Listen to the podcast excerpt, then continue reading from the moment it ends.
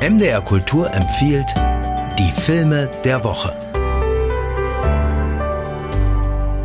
ganz, ganz, ganz, ganz viele neue Filme, die nur zum äh, großen Bedauern meinerseits äh, noch nicht in den Kinos sind, aber auf der Berlinale schon gezeigt werden. Knut Elzermann, ich grüße ganz, ganz herzlich.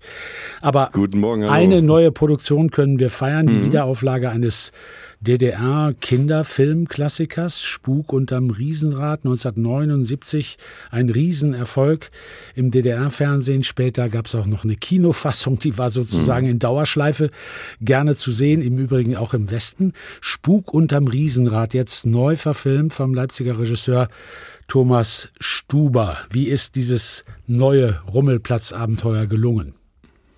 Sehr unterhaltsam, muss man sagen. Also er hat es äh, dezent modernisiert, würde ich sagen, dieses Abenteuer. Ähm, die Geschichte ist auch schnell erzählt. Peter Koth äh, spielt den Chef äh, dieses Rummelplatzes. Den kennt man natürlich bestens auch aus Filmen von Thomas Schuber. Die beiden gehören ja irgendwie auch zusammen seit Herbert, dem großartigen Film damals. Jedenfalls, äh, der Mann stirbt ziemlich am Anfang. Also es ist eine Rolle aus dem Jenseits und er kommentiert das Geschehen auch aus dem Jenseits. Ist kaum zu sehen, Peter Koth. Fand ich schon mal interessant, diese Variante. Und dann haben wir eben jetzt die Erben. Also das sind zwei Schwestern, die sind verstritten, bringen auch ihre Töchter mit, also die Enkelin, die finden das natürlich extrem uncool da auf diesem Rummelplatz. Furchtbar, da gibt's nicht mehr Handyempfang. Sie können also auch keine Bilder jetzt posten und wir zeigen auf Insta, wie cool sie gerade sind, weil da ist es eben nicht cool.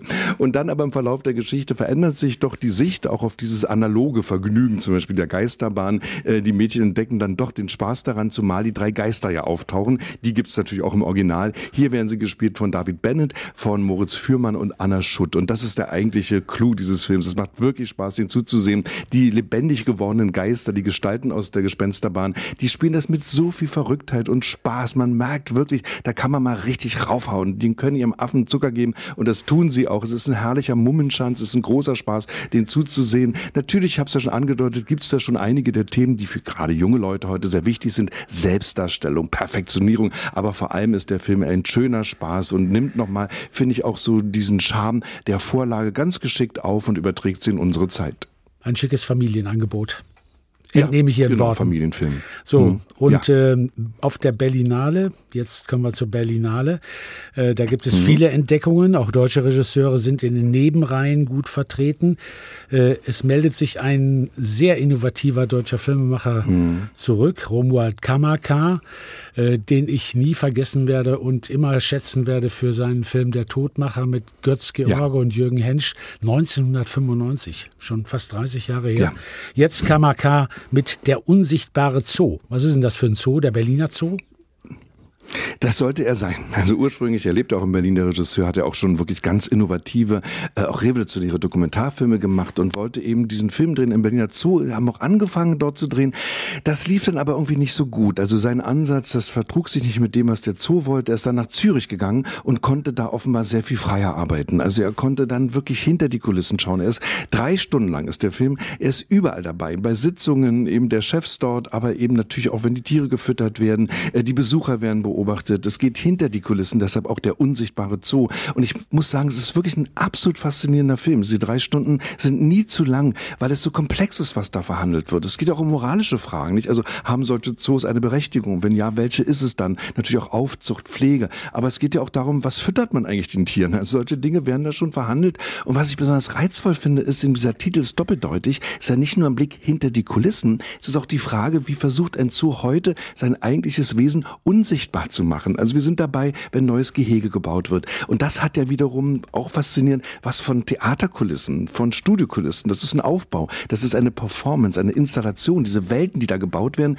Und da versucht man ja heute natürlich dem Besucher möglichst wenig Barrieren zu zeigen, wenig Glas, wenig Gitter. Also auch das ist hochinteressant, so ein moderner Zoo-Ansatz. Ich war fasziniert von diesem Film, hätte nie gedacht, dass ich drei Stunden da wirklich, also richtig jede Sekunde genieße eines Werkes, das dann irgendwann auch mal ins Kino kommt. Und ich denke mir, von den vielen Filmen, die er gemacht hat, ist das ein ganz besonders zugänglicher. Also könnte dann trotz der Länge so ein Kassenhit werden. Hoffe ich jedenfalls. Und nur eine ganz kurze Nachfrage, Verständnisfrage für mich. Nach über 1000 mhm. Folgen von Elefant, Tiger und Co. erfahre ich tatsächlich mehr über die, über hinter den Kulissen eines Zoos. Das ist eine sehr gute Frage, Thomas, weil ich finde auch, das ist genau der Vergleich. Das ist eine schöne Serie und das liebt man mhm. ja auch und das macht man gern. Und ich glaube, mit sowas hatte der Zoo ihm auch gerechnet in Berlin. Dachten, das wird genau so ein Film oder solche Filme. Aber das ist es eben nicht. Es ist ein ganz anderer Zugang und es stellt ihm auch ganz andere Fragen. Das kann man in so einer Montage von drei Stunden natürlich auch tun und es vor allem auch dem Zuschauer überlassen, wie er darüber denkt, wie er den Zoo heute sieht. Also ich denke mir, das ist so genau der Film zur Stunde, wenn man wissen will, was modernen Zoo heute ausmacht. Gut, jetzt habe ich es verstanden. Und die Berlinale äh, neigt sich dem Ende zu, geht in die letzte mhm. Runde. Einige Wettbewerbsbeiträge haben wir schon vorgestellt.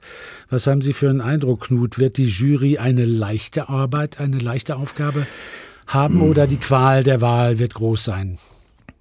Also wir spekulieren natürlich jetzt auch schon alle richtig kräftig. Es laufen nicht mehr viele Filme. Ich glaube, zwei sind es jetzt bloß noch, ähm, die im Wettbewerb dann ähm, vertreten sind und ja, Chancen haben auf den Bären. Ich denke, es wird nicht leicht für die Jury, weil so ganz große Favoriten gab es bisher nicht. Es gab auch einige richtige Tiefschläge. wo man sich echt fragt, wie kommen solche Filme wie zum Beispiel Gloria aus Italien gestern in den Wettbewerb? Ein ganz oberflächliches Werk über Mädchen so um 1800 in einer Musikschule, die also da sich vorbereiten auf dem Such des Papstes und dann ein Stück schreiben. Vorhersehbar voller Klischees, oberflächlich, dramaturgisch, eine Katastrophe. Ich habe überhaupt nicht begriffen, wie so ein Film in den Wettbewerb kommt. Man spricht da ironisch schon, Thomas, manchmal von der Rache von Carlo. Also Carlo Chatrion geht ja jetzt weg und dann denkt man sich, vielleicht will er da so eine Spur des Schreckens hinterlassen, indem er solche Filme in den Wettbewerb hebt. Aber es gab natürlich auch bemerkenswerte Filme. Gerade zwei deutsche Filme, finde ich, werden sicherlich diskutiert werden. Sterben von Matthias Glasner, In Liebe Eure Hilde von Andreas Dresen, der Film aus dem Iran, also My Favorite Cake, ein ganz mutiges, auch politisch mutiges Werk.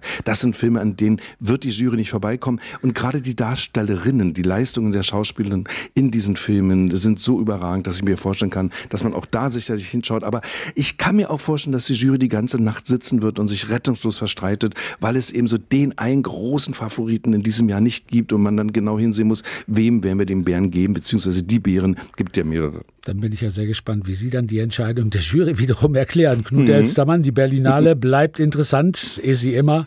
Ja. Und äh, ein neuer Film in den Kinos, große Empfehlung von Knut Elstermann, Spuk unterm Riesenrad. Der DDR-Kinderfilmklassiker neu verfilmt von Regisseur Thomas Stuber. Knut Elstermann, ich sage herzlichen Dank. Ich danke. Die neuesten Platten, aktuelle Kinoempfehlungen oder das tägliche Feuilleton. Auch das gibt's bei uns im Podcast-Abo unter mdrkultur.de.